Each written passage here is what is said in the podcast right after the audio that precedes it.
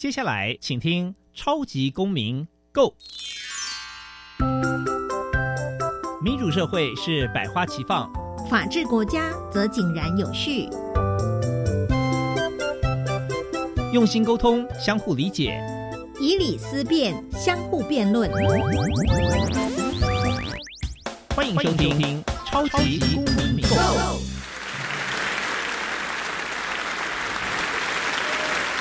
各位听众朋友，大家好，欢迎再次收听《超级公民购》。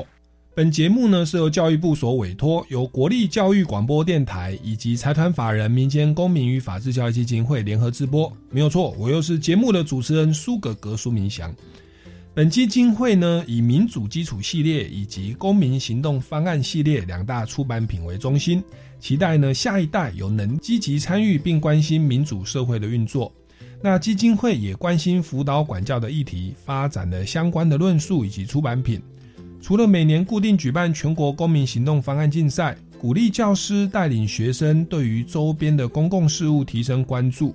并设计解决方案。除此之外，基金会也不定时的举办教师研习工作坊，希望与社会各界合作，推广人权法治教育。接下来进入小小公民庭看厅。小小公民停看听，在这个单元，我们将会带给大家有趣而且实用的公民法治小知识哦。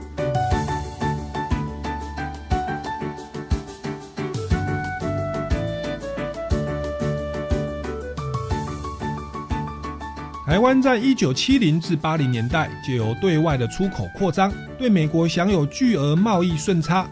但美国对外贸易赤字却急速恶化，失业率高涨，且薪资成长停滞。众多工会认为，开发中国家厂商对于劳工提供较差的劳动条件，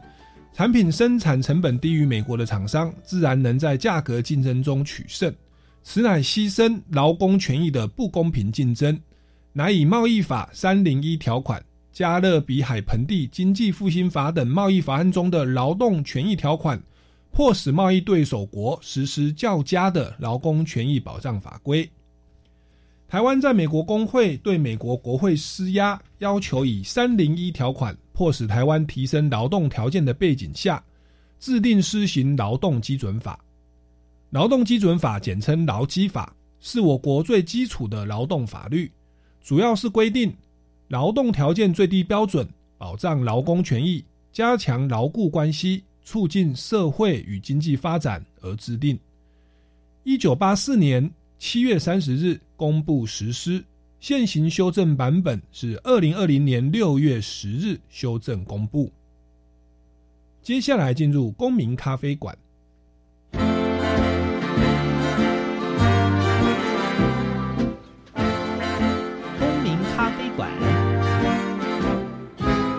倒杯咖啡，跟我们一起在公民咖啡馆分享近期最具代表性的公民时事。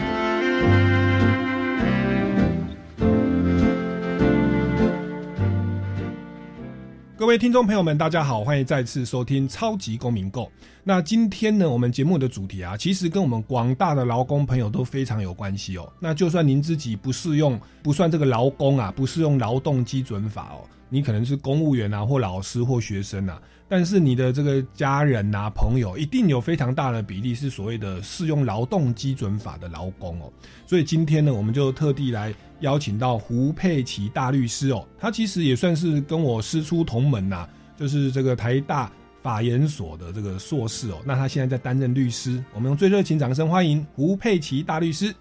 嗯，主持人、各位观众，大家好，我是胡佩奇律师。那胡大律师一开始还是请教一下哦，就是，哎，你跟我们分享，因为刚刚有稍微聊到，您好像本身是这个社会系的背景，是，后来去读的是科技整合法律研究所的硕士，是，那是不是跟我们分享一下，就是您这个社会学的背景再来念法研所，有没有遇到什么困难，或者其实对于您的工作是有更大的帮助呢？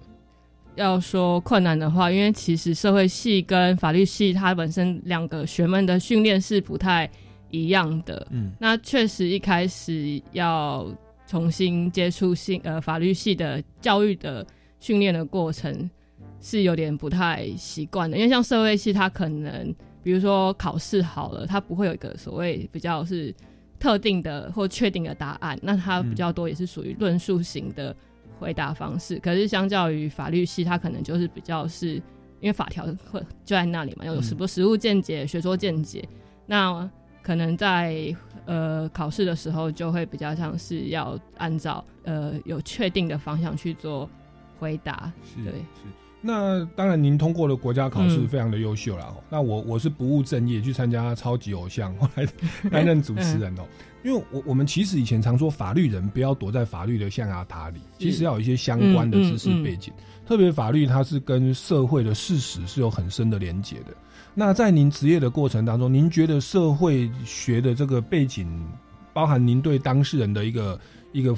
辅导或了解或沟通，或者说对于案件事实的认知哦，证据的举证，你觉得这个会带来一些帮助吗？其实，因为像社会学，它的呃，我觉得它带给我们的是以不同的角度去看待一件事情。那所以这样的训练过程下来，我觉得在职业方面，呃，可以去了解说当事人他的想法的那个背景来由是什么，因为。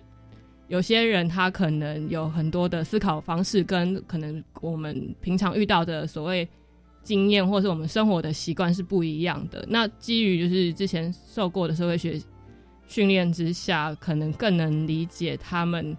想要诉求的是什么，然后想要表达的是什么，然后了解他们的处境这样子。嗯嗯嗯。所以其实对于整个案情的了解，跟当事人沟通，甚至对于。这个被告哈对照的这个一些思维的的一个理解跟脉络也是非常有帮助哦。嗯，那那这边也想要再接着请教，其实当律师他的这个接触的案件很多啊，民刑啊，啊智慧财产权啊，公司法，包含我们今天要谈的劳动基准法，那是不是请教一下，在您这个职业律师的过程啊，您有没有接触过一些呃比印象比较深刻或值得分享的一些劳基法的一个相关案例呢？就是像，其实因为我们事务所，它除了可能一般刑事、民事、家事的案子有，呃，在就是接之外，那确实也有一些劳基法的呃诉讼案件。那自己的经验是比较多，可能是属于跟职灾方面相关的，嗯，对。那所谓的职灾，就是说我们劳工在工厂啊工作，可能不小心就是发生了意外，东西砸下来，或者是手卷到机器里，这样这样子哦，这叫职业灾害。那请问一下，职业灾害它目前的这个，如果劳工发生这样的一个状况的话，我们目前法律的保障规定啊，或者所谓的保险的规定啊，这个是怎么样？我们要如何捍卫自己的权利呢？是，就是呃，像刚刚呃主持人有说到说像。职灾其实我们可能看到新闻，就比如说在工厂，他的手可能被在因为在工作的过程之中，然后被机器给夹断了。好，那确实他也因为就是这个机器夹断，呃的过程导致他有呃手部的伤害，可能在法律上我们可能就会认定说这个是职灾。好，那如果是确被认定是职灾的话。那依照就是呃劳基法的五十九条的规定，就是雇主在这个状况之下，应该要去补偿劳工医疗费用。嗯，而且如果劳工他因为职灾不能工作的时候，雇主也应该去补偿劳工原领工资的数额。那就这些补偿，那如果之后劳工他有去法院去请求做一个损害赔偿的话，那在一定的状况之下，雇主其实。也可以将这些已经补偿的金额来请求法院来做一个抵充，就是雇主还是要负这个劳工的生活照顾的义务啦。对，他真的是劳工是为了帮老板赚钱哦，然后真的是赔上了身体健康跟性命。那我我想这边也想要接着请教一下，就是因为因为雇主当然是能不赔就不赔啦。如果他是比较那个的考量的话，那有的时候他们会说，哎。这个东西是你自己造成的啊！我们其实都很多安全的规范，是你自己违规啊，哦，或者是没有按照一些程序，结果你自己受伤了。那我想请问，像像我们劳工受伤在这个球场的方面，或者说雇主如果想要免责的话，目前的规定有没有这样的空间哦？那那您实际参与这个诉讼的过程，你觉得目前法院的立场是怎么样？他是比较保护劳工吗？还是说他在这个认定是从严去认定，就是要让雇主不能免责呢？呃，劳基法它其实主要是为了保障劳工而设立啦，那所以其实蛮多相关的规定都是先课予就是雇主一个给付义务。那当然就是到了诉讼的时候，就是如果真的雇主都不给，那劳工这个时候他就是要肯定应该就会去法院提起诉讼救济啦。那就是诉讼的时候，如果雇主不想赔的话，其实就是雇主这边也要去证明说。他确实有今天工厂的生产线，他有做符合法律的一个或符合法令的一个呃保护机制，好，然后是没有违反一些劳动条件的。那在这个情形之下，雇主才有可能去主张他有免责的空间来说，这样的受伤其实是呃劳工自己导致的，但是呃。这个是就损害赔偿呃部分啦。那因为劳基法刚刚诚如我刚刚说，是为了保障劳工而设。那有些它是为了补偿劳工去给付的，不是为了填补劳工所受的损害去给付的。所以在这个补偿方面，可能雇主还是呃可能会有他一定的责任呐。哦，所以他等于说所谓的补偿，应该只是说那个雇主是没有过失的。对对。在没有过失的情况下，今天有人就是为了你工作而卖命哦，你就是还是要照顾他，如您刚刚所说的，就是他原本要领的薪水。对对，那那如果他变成终身残废或一辈子都不能工作，那那等于是雇主就是要付到他六十五岁退休的这这些生活照顾费嘛？诶，没有，就是像如果他在就医期间，如果是超过两年都不能工作了，那。其实这个时候，呃，劳基法呃五十九条它是有规定说，雇主可以一次给付，应该是四十个月的，呃，相当于他原领的工资的数额，好，然后就等于切断这个部分。哦，但是如果他又有失能状况，那雇主可能也要有，就是就失能部分做给付，或者是他没有达到失能的程度，但他有劳动力减损，就比如说手指可能有断掉一小节之类的，那。呃，这个部分可能会导致他日后工作可能机能不是这么的方便，嗯，所以会有有一个劳动力减损的部分，这个要透过呃医学的鉴定或者是诊断去算出一个比例，那雇主就这个减损的部分，他要去做支付，这样做赔偿啦。是，所以其实我们劳基法真的就是保障我们广大劳工的利益了。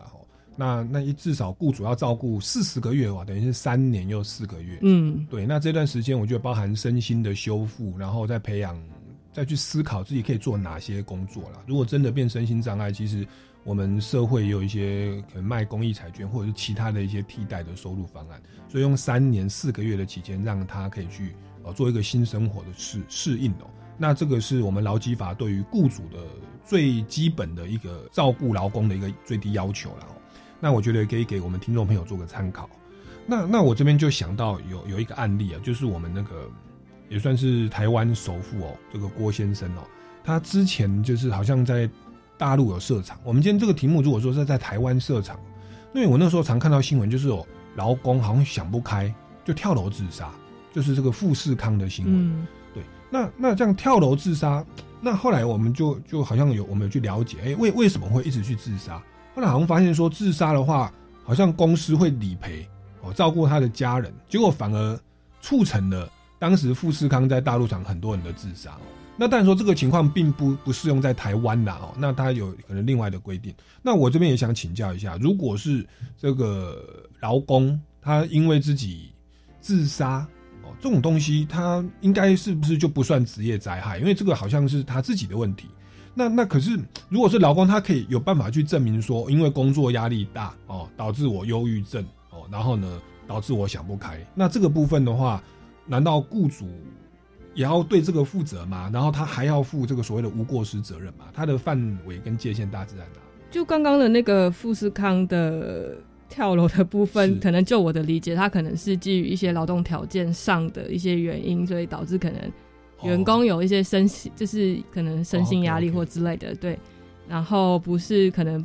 不完全是为了要后面的补赔偿的部分啦。媒媒体有这样对，就是对对对对对，就是如果是呃，比如说工作压力太大，然后导致他的比如说有身心上面的状况的话，其实这个之前也是有遇过类似的咨询啦，那。呃，自己在查询相关的案件的过程之中，其实会觉得比较困难去证明说，我我可能我有一些身心症，跟我这个工作确实有一个因果关系。嗯，因为如果要是职业灾害的话，它一定就像我刚刚一开始说的，它除了是因为工作过程之工作过程之中所造成的之外，它还要跟你的这个损害，就是比如说我身心症是有一个因果关系的。嗯，所以变成是老公他要去证明说，确实他因为。工作压力太大，工然后雇主给他很多工作，一直叫他加班，然后导致他有一些身心状况。嗯，对，是。那这个在举证上就比较辛苦一点，也许对话记录或者是你你可能要长期有在投诉说，我我真的是过劳了或怎么样，然后那些东西可能也要留着。对。那日后如果要要求偿或什么，会比较比较有利一点。比较有利一点啦，只是就是还是要。可能要经过一些鉴定或者是诊断的过程啊，是是，对啊，那我们也可能会建议说，如果有真的因为工作的关系去看身心科，那就这些的诊断证明或是呃跟医生的过呃主诉的这些过程，可能都要保留一些资料，对啊。所以我们说，在法律上就是要认定事实，那事实大家都讲的不一样，就要保就要认定证据，对，所以平时平时不管人证物证。对话记录其实都是需要适度的去保全哦。好，那刚刚聊了很多，其实是所谓的职业灾害的部分啊。但是其实我们知道，劳动基准法的范畴是非常的宽广哦。想这边就接着请教一下胡佩奇大律师哦，就是请问劳工跟雇主啊，他们平常啊，或者在劳资关系上啊，最常触犯或违反的这个劳基法的规定哦项目哦，主要有哪些呢？嗯，其实劳动部它有一个网页是可以去查询说哪些雇主他有去违反劳基法，以及违反劳基法的项目有哪些。那如果是按照就是劳动部这个查询系统来看的话，可以只看到说雇主他最常违反的劳基法项目，可能半数以上是跟所谓工时有关的。那例如是说，呃，劳基法它其实有。规定说，雇主如果他去延长劳工的工时时间的话，就延长工时的这个工资，它有一定的给加给付的标准啦。那又或是说，就是请员工在他的休息日或是例假日工作的时候，呃，他也有一定的加给标准，但是雇主都并没有按照这些的规定去给付加班费。是对。那另外就呃劳基法的第三十条以下，它其实也有针对，比如说老公的工时或者是加班时数，有做一个最低限制的规范。但是也可以从这个系统也看到说，也常发生雇主要求老公加班的时数去超过这个法定的标准等等状况。那如果跟工时没有关的，其他可能也很常见的，比如说呃劳基法它有请雇主说要去。备置那个劳工的出勤记录，那出勤记录他必须是每日的去记载劳工的出勤状况。嗯，对。那有些可能就是呃呃，劳雇主他没有去给付呃劳工的薪资，是用那个基本工资的标准去给付的。嗯，对，等等这样子。是，所以我想也跟我们民就是劳工在意的工作的时间哦，我们要有生活品质，再是加班费。那我知道，其实劳基法在最近几年有一直不断的修正，包含说基本工资好像每年 调涨哈。对，今年好像才从一一月一号从一百六十调到一百六十八了。那好像如果是每月基本工资从两万四调到两万五千两百五十块。是是。那等于其实因为劳基法它最低年龄好像十五岁就可以上班了，国中毕业，那其实薪水就两万五啊。我我我记得以前我那个时候是大学毕业生是三万的，嗯，那现在其实好像国中毕业就两万五。我那时候打工好像薪时薪才九十八块，现在已经一百六十。我那个时候去去素食店打工六十块，哇！啊，对我们，我以为我跟这个胡胡大律师我们差了十五届的台大法研所的这个学这个同学的关系啦。我我有的时候会跟朋友讨论啊，今天先不要管学问或者说专业的东西，就是哎，你从薪水来看，我如果国中毕业十五岁哈去。去便利商店 工作的话，我如果工作七年，高一、高二、高三，大一、大二、大三、大四，我们一般是在读书读到大学嘛。嗯，七年的时间，我如果去从两万五开始做，我七年能不能调薪个五千块哦？好像应该是可以的哈。那你也许会变主管。有时候我会跟朋友讨论这个问题啊，那其实也不错，代表我国的这个呃最低工资的保障是不错的。我们再看看会不会持续的在提升，也要看我们的资方哦，老板这边撑不撑得下去哦。那那当然说这个是钱的部分，我想大家是非常在意哦。那再来就是所谓的工作时间哦的限制，我们知道加班它好像是有一些限制的。那还有这个所谓的加班费的支付哦，这个部分我知道修法修了半天哦，而且还蛮复杂的，什么一例一休，休息日好像是礼拜六，啊例假日好像是礼拜天。然后遇到国定假日，很多人就抢着去加班，好像薪水又可以比较多。这个部分是不是也请这个胡大律师稍微跟我们来聊一下哦？民众比较常遇到的这种加班费或工时的计算。是，就是像刚刚那个主持人有提到，其实他加班就是要加班费怎么去给付，他可能会依照，比如说是平常日，就是我们一到五就是白天上班嘛，那如果晚上。他有需要延长工时的话，那个就可能就算平常日的加班。嗯，那还有所谓的休息日的加班跟例假日的加班，还有个叫做休假日的加班。那所谓休假日，它其实就是国定假日以及在特休假的时候，请你去加班。那如果是在休息日，呃，要加班的话，那可能就是雇主需要去得到老公的同意啦。嗯，哦，那。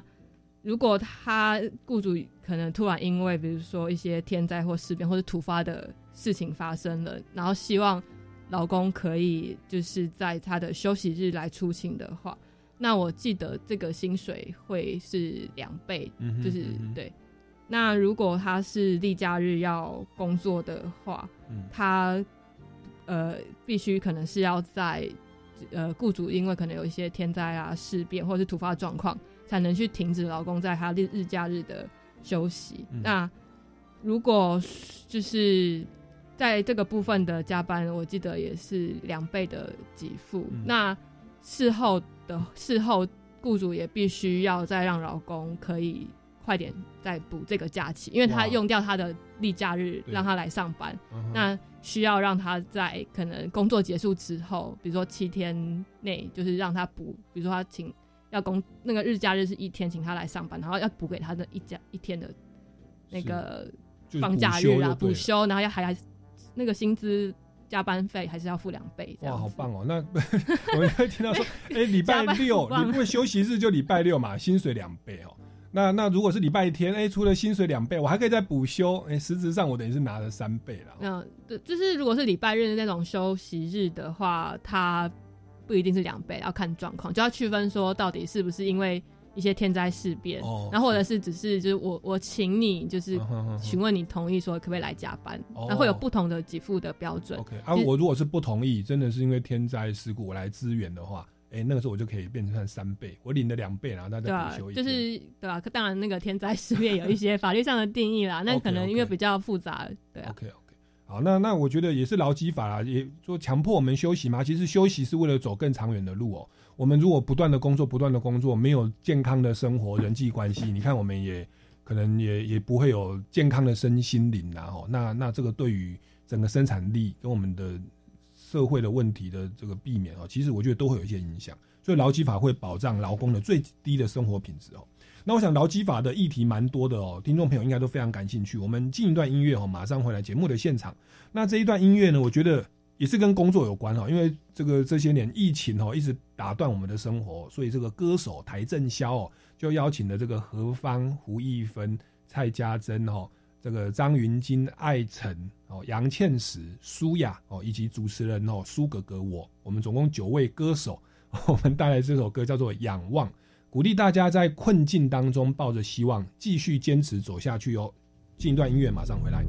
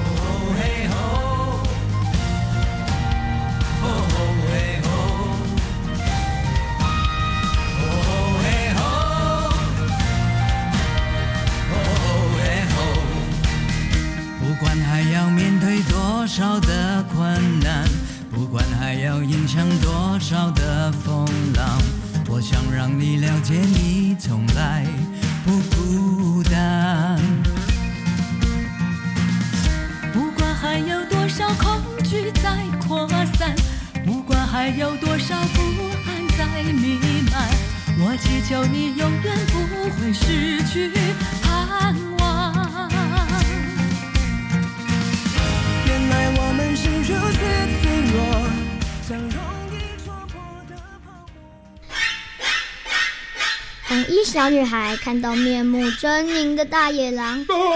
吓得浑身发抖。我是桃园国小陈永瑞，我是永安国小吴成赫，我是仁爱国小张庭瑜。我们都在教育广播电台晚安故事屋，每周六、周日晚间九点半到十点，和你一起阅读，一起听故事喽。唉，大宝、二宝要上幼儿园，缴费更多喽。放心，读公立、非盈利或准公共幼儿园，今年八月起，每个月最多缴三千元，二胎、三胎再减免，真好哎！那育儿津贴有增加吗？自己带或是读私立的，今年八月起，育儿津贴增加到每个月五千元，咱们三宝还可以领更多哦。零到六岁，国家和你一起养，请上全国教保资讯网查询。以上广告是由教育部提供。哎，老伴儿啊，啊，我们被套牢的塔位能卖掉了。听说只要再买骨灰罐和生前契约，就有人要买哦。哎呀，千万别信，塔位跟生前契约不是拿来投资的，我们当初就不该买啊。新闻都在报，说什么帮忙卖塔位，要你再买其他商品，其实都卖不掉，还骗你多花钱。哎呦，还好有你提醒，不然我连老本都要被骗走了。以上广告由内政部提供。我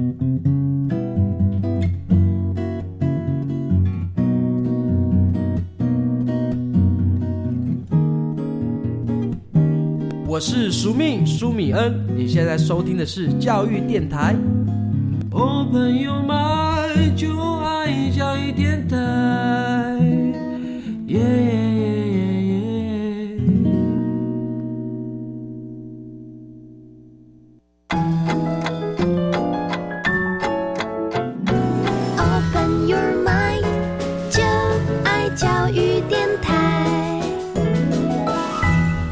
各位听众朋友们，大家好，欢迎回来《超级公民购》。那今天节目呢，我们非常荣幸邀请到这个算是主持人的同学啦，哈，这个同样是台大法研所的毕业的这个胡佩琪大律师。那他今天要跟我们谈的是与大家生活息息相关的劳动基准法的规定哦，包含工时啦、加班费啦、职业灾害等等哦。那我想这边就来接着请教一下胡大律师哦，就是这个。之前有一个新闻啊，就是台北市的劳动局它有公布哦，就是很多的企业哈违反了劳动基准法，那台北市劳动劳动局就公布了裁罚的结果。这个后来据媒体报道哈，共有五十八家的事业单位遭到裁处哦，不乏一些知名的人寿公司啦、购物网站啦、哈银行啊等企业都在列。那主要的违规项目包含哦，没有给加班费，或者是出勤记录不确实。或者是没有在期间内给足假期哦，那这个都是我想跟我们劳工的生活或我们在意的哦，钱呐、工作时间呐、补休啊，哈，这些都是有关的。那这边是不是再次的请教黄大律师哦？就是这些行为是违反了劳基法的哪些这个规定？那违反这些规定的话，它的这个财罚的这个呃效力是如何？那包含说我们一般的劳工平常遇到这种哎出勤打卡怎么？好像公司不是记得很很确实，或者是加班费拖欠，或者说就是机价不给价。我们劳工要如何保障自己的权利，以在这个日后的劳资的诉讼或调解当中来捍卫自己的权利呢？请教一下黄大律师，吴大律师。好，呃，就是刚才如果依照刚才主持人所述，就是就新闻的部分哈，我想他应该是。有去违反劳基法第二十四条延长工时，但是没有依法给工资。嗯，那就延长工时如何给工资的部分，刚刚其实有在上一段的节目有提到说，加班费它应该是有可能按照平常日、休息日、休假、例假日或国定假日跟特休去有不同的给付标准。嗯，那还有一个部分，呃，他可能。刚刚主持人提到出勤记录不确实的部分，他可能是去违反了劳基法第三十条，雇主他应该去制备劳工的出勤记录，他并而且必须保存五年。那这份出勤记录，他也应该去逐日的去记载劳工的出勤状况到每一分钟为止。好，那还有劳基法第三十六条的规定，关于就是劳工每七日中应该要有两日的休息，那其中一日就是例假。日那一日是休息日的规定，还有就是呃，劳基法呃，应该是第四十条的部分，就是雇主如果他是在天灾事变或突变的事件发生，那有使劳工他在假期的时间他必须来加班的必要的话，那除了给付加班费之外，还要让劳工在事后可以来做补休。那也就是说，如果雇主他在例假日来要求员工上班，只有在天灾事变或突发状况的事情发生的时候。雇主他才可以来停止劳工的所谓的日日假日的休息。那雇主如果除了要给例假日的加班费之外，他还要在就是让劳工可以在事后有有薪补休的一个机会。那所谓的事后补休，如果是按照劳动部的函释，原则上是应该要在让劳工工作结束后来立即补假休息。那如果劳资双方他们有协商的话，补假的休息时间最晚也要在工作结束后的七天内来进行，不然可能就会违反一些劳基法的相关规定。嗯哼，因为其实我们休息就是要休息，为了走更长远的路。是，橡皮筋不要一直拉哦，拉个两个月都不休息就扯断了。所以补休这个也是这样，不是说要等到明年过年的时候才一口气让你补，应该要适度的在工作当中可以可以可以休息哦。好，那这个规定其实算是蛮周延的，这样听起来也也就是我们平常。呃，一般的劳工跟雇主容易触犯的，我们台湾会有劳基法，其实是迫于美国三零一条款的压力哦，要我们去照顾劳工哦。那所以这个法令下来了以后，它规定是规定很完善，但是其实以台湾当初在这个开发中国家哈，大家非常拼命的那个文化的背景哦，其实现在有很多的雇主，包含现在有很多的雇主，他有时候都跟劳工讲说哦。我们公司没有要要依照劳基法，你要依照劳基法哦，不要来我们公司上班。这个劳基法的这些法令规定是可以透过雇佣契约来加以排除的吗？哦，那那那那包含说刚刚所提到的加班费啦，哈，然后工时的限制啊，休假日啊、例假日哦，要上班都有一些条件。我我知道我们劳基法有时候有所谓说，哎呦，那你来上班哦，我们采责任制哦，我不跟你管加班费，你要把事情做完为止。我我听起来感觉就是要包含法律的规避啦，在雇佣契约说我们我们不适用劳基法，像之前放无薪假哦，你是我们的员工哦，我没有帮你 fire，可是我给你放无薪假，其实我就是我我不让你来上班，而且我每个月也不会给付你最低工资，我们就发现社会上就出现了这一种啊所谓的这种逃避劳基法的的这种契约的约定哦。那我我我这边就请教一下这个这个胡大律师哦，就是呃，包含很多的企业跟劳工，其实对于这种每年都在修正的劳动法令，其实是不太熟悉的哦。那甚至这个会不小心，就是如我刚刚所述哦，去违反了劳资的这个劳劳动的法令而遭受处罚哦。那我我们平常应该要如何来处理哦，或者说要如何去去辅导哦，我们的劳方跟资方去。更尊重跟在意劳动基准法，那我们一般的员工要如何去呃强化自己的这个权利意识呢？是，呃，其实劳基法它就是因为为了保障呃劳工的最低的工作条件来设立的，所以其实呃雇主或是劳工他们不能用契约的约定双方的约定来排除劳基法最低保障的适用啦，对。如果说雇主他对于一些劳动的法令不清楚啦，或者是可能就是劳动，因为劳动法令他可能每年去修。其实那在经济部，就我了解，经济部的中小企业处，他有提供一些法律的咨询服务。如果一些中小企业的雇主他们对于劳动法令啊，或是法律的适用有疑义的话，其实也可以呃打电话到中小企业处来。呃，去预约咨询的服务。那另外，呃，好像台北市政府它也有，因为中小怕中小企业对于劳动基准法它的相关法令不熟悉，有来有提供一个好所谓劳动鉴检师的服务。那劳动鉴检师的服务，好像是由呃专业的劳动条件检查员到现场来免费的去为中小企业。的雇主做一个劳工管理制度的一个见解，嗯，好，呃，可能也要提醒观众说，就是其实在一百零九年的时候，劳动事件法它施行了，那就劳动事件法，它有规定说，就出勤记录内的记载，劳工的出勤时间，它会被推定为是劳工的加班时间。就比如说，今天我假设表定是六点下班，可我打卡下班时间是八点，嗯嗯，那可能中间六点到八点会被推定为是加班时间。好，过雇主他为了避免说，其实劳工他没有加班的事实，但是。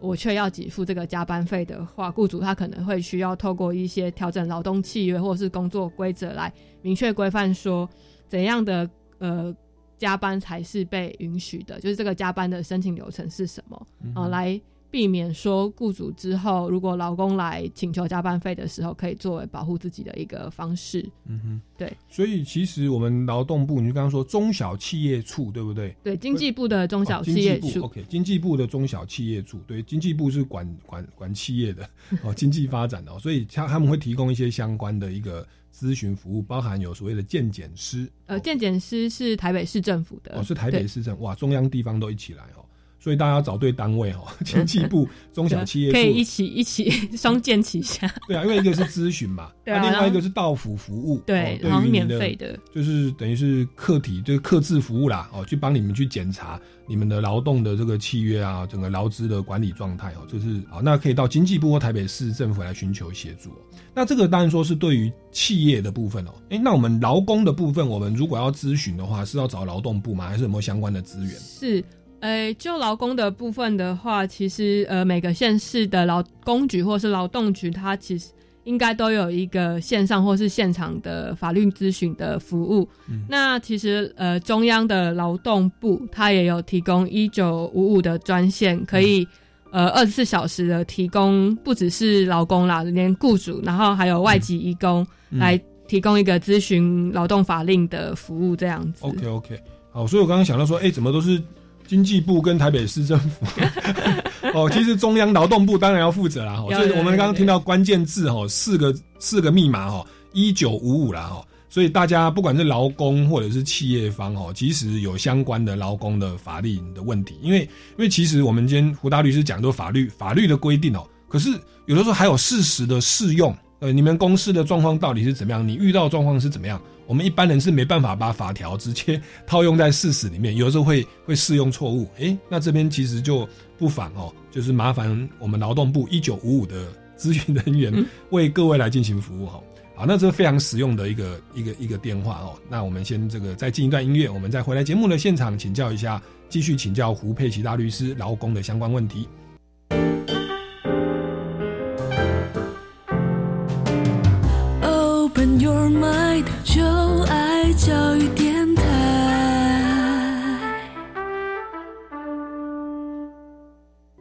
各位听众朋友们，大家好，欢迎回来《超级公民购》。那今天节目非常荣幸哦，邀请到胡佩奇大律师哦，他本身也是在这个红范法律事务所服务。那他也是长期来关注我们劳资的纠纷哦，包含职灾呀、哈等等相关的问题。那我想这边接着请教一下胡大律师，我就问一些我们一般听众朋友会常遇到的，像我们学生呐，学生，我我们听众朋友很多也都是学生。那学生他有一个本职是学生哦，那他可能利用这个没有排课的时间去去打工，我们一般叫做工读生哦。那工读生其实。就是他适用劳基法吗？有时候我排班的的这个时数少，那有时候是没有达到最低工资的。那这个时候他的计算方式就回归到时薪吗？那到底工读生跟所谓的正式的员工，他的这个分际在哪里？是不是也跟我们来厘清说明一下？是，呃，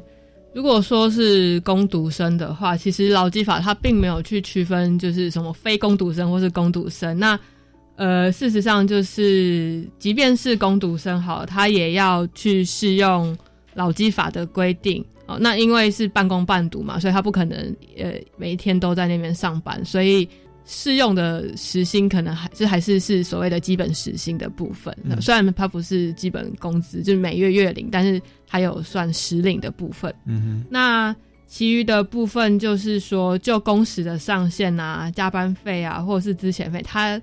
如果在符合法律规定的情形之下，其实雇主也要做给付。还有说，就像可能我那时候打工就遇到说，哦，雇主就会说，哦，你可能只是工读生，那就不帮你呃保劳保喽，对，他其实这也是不符合劳基法的规范的，就是雇主即便是工读生，他也要去依法协助加保劳保，然后还有提拨劳退的部分。是是，好，那所以工读生我这样听起来就是不是采月薪制，而是采时薪制啊，那其他保障几乎都一样。对，OK 好。那时薪制现在就是一六八，一六八月薪制就是二五二零零哦，这是最低的保障哈。如果老板没有给你的话，哈，一定记得跟他要。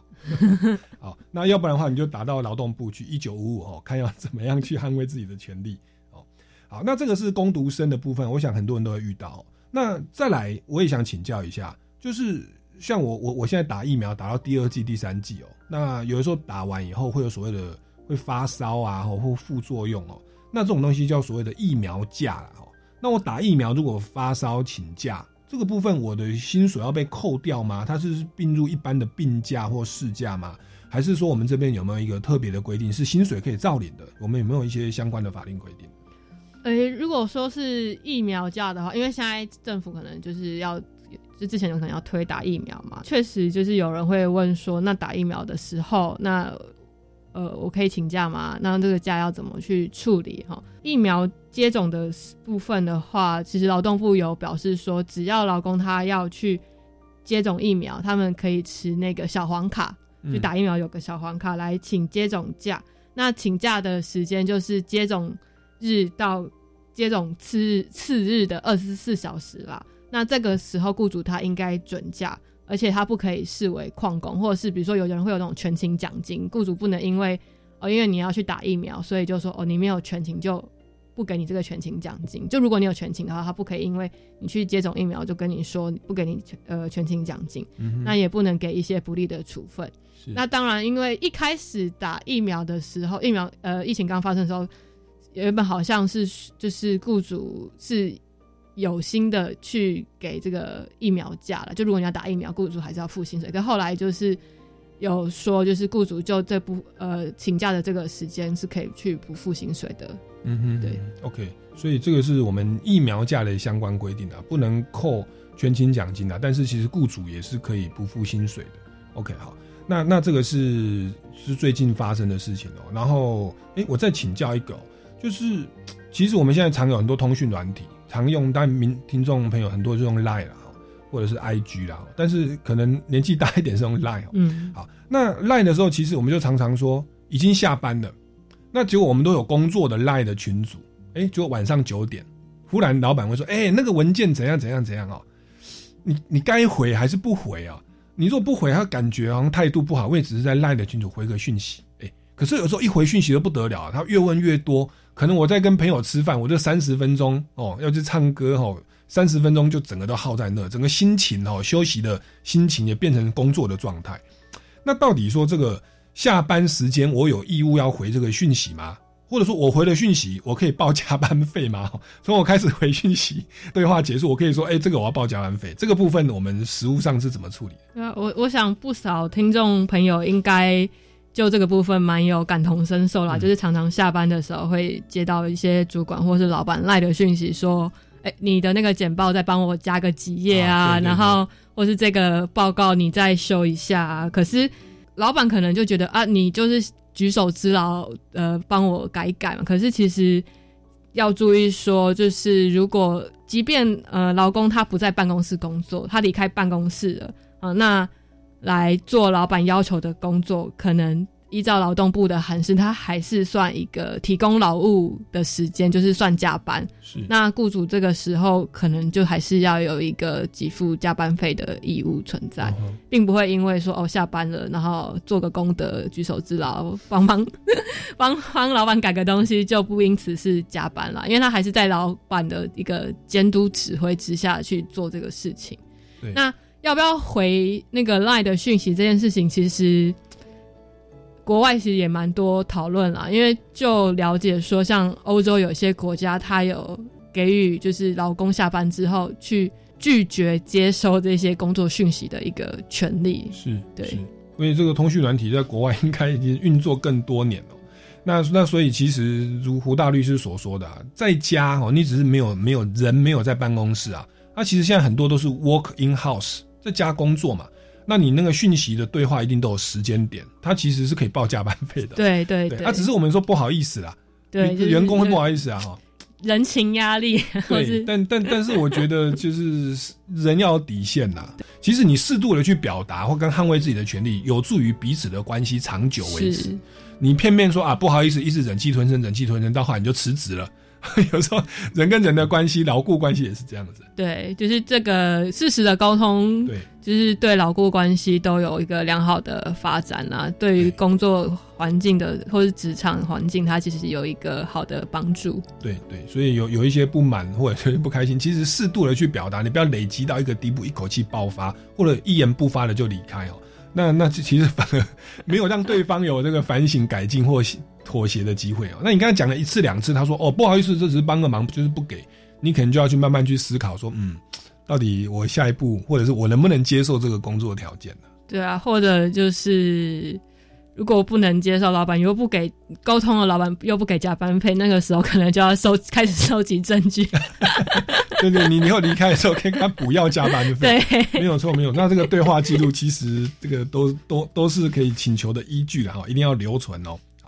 好，那这个是赖的部分哦。哎，那你既然说这个要留存证据，这边就接着来请教哦。就是我们一般刚发生的劳资的这个争议哦，包含加班费的界界定，包含说下班呐，我要报加班费，老板不给。好，那遇到这种劳资的纠纷哦，我们目前的诉讼制度啊，它是不是有说一定要强制调解？哦，还是他的诉讼流程是怎么样？我我我为了要那个几万块的薪水，我要跑法院，要跑一年、两年、三年，甚至要上诉吗？哦，这个情况是如何呢？呃，其实如果真的不幸后来呃双方无法沟通，然后就变成劳资纠纷争议的话，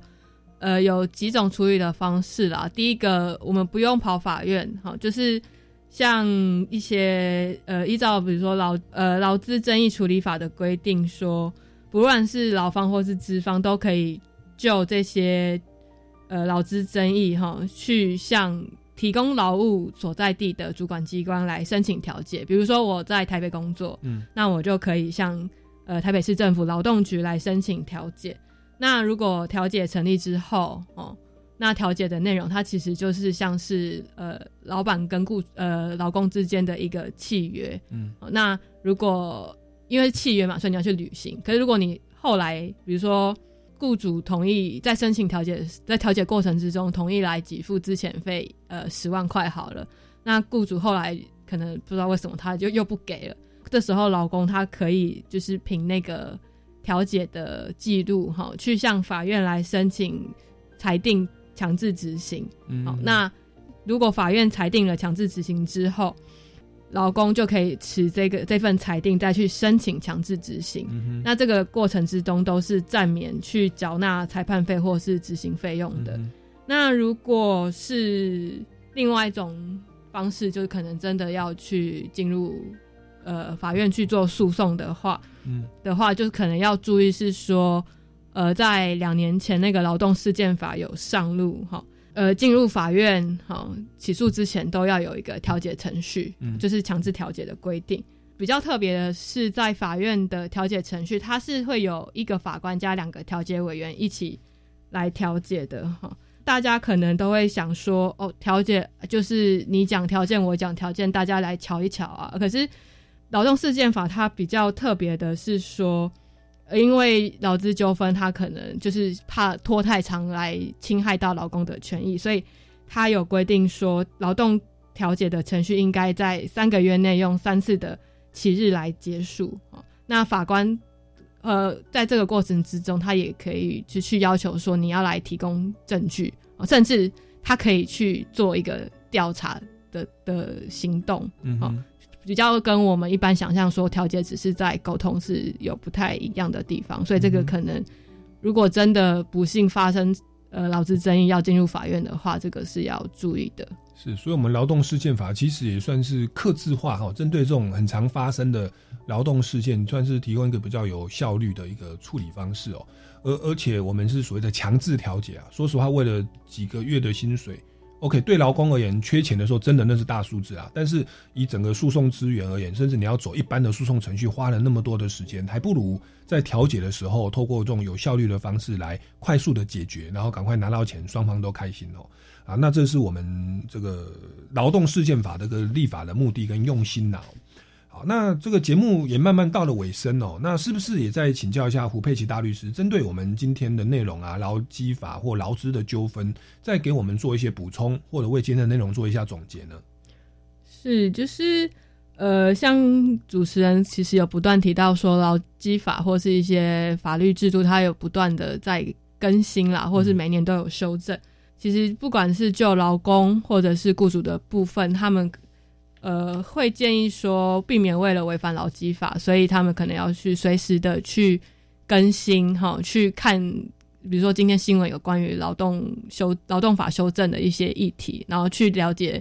现在最新的修法状况，来避免自己违反劳基法，或者是维可以维护自己最低的基的权利这样子。那就劳工的部分，可能可以比如说在求职之前有个停看停啦，就像。刚刚有提到说，呃，劳动部它有一个系统是可以看到说哪些雇主哈，他有来违反劳基法，可能以及违反劳基法的项目是什么。那在求职之前就可以先去了解，说我今天要求职的这个公司，它有没有违反劳基法的记录？然后如果有，是违反哪一些？那这样子我可能就是在面试的时候，或者是在。工作的时候可以作为一个保护自己，或者是跟老板沟通条件的一个前提之前提理解啦。嗯，对，也去稍微了解一下这个企业的风评了。那我那我个人经验好像一般比较大的企业哈，比较尊重劳基法，对。然后比较中小企业，有的时候他们可能没有法制人员，也没有那么多的心思去顾这个，所以有的时候会反而不照劳基法走啊。那但说这是我我我我大概有这样的状况啊。但是我觉得应该每还是不一样啊，每每一个企业还是不一样，所以我们求职之前其实要能够多做一些功课。那包含说法令的更新，因为我们劳基法每年都在修哈，那大家也可以常常去去去做一些更新。那你如果觉得实在太困难的话，其实就刚刚提到，可以到劳动部哦这个一九五五专线哦进行相关的咨询哦，或到经济部的中小企业处，或者是各县市政府的这个。劳工局、劳动局哦，来了解相关的资讯哦。那当然，如果真的不幸要进入劳资的争议跟诉讼哦，当然我相信红范法律事务所的这个胡佩奇大律师哦，以及相关的伙伴也可以提供大家一些哦专业的法律服务哦。好，那我们今天节目呢，慢慢到这边告一段落。各位听众朋友，如果对于这个劳资问题啦，或节目内容还有相关的这个建议的话，或疑问的话，欢迎到脸书粉丝专业哦，超级公民购来留言。好，那我们这个超级公民购，下个礼拜六下午三点零五分，我们空中再见喽。拜拜，拜拜。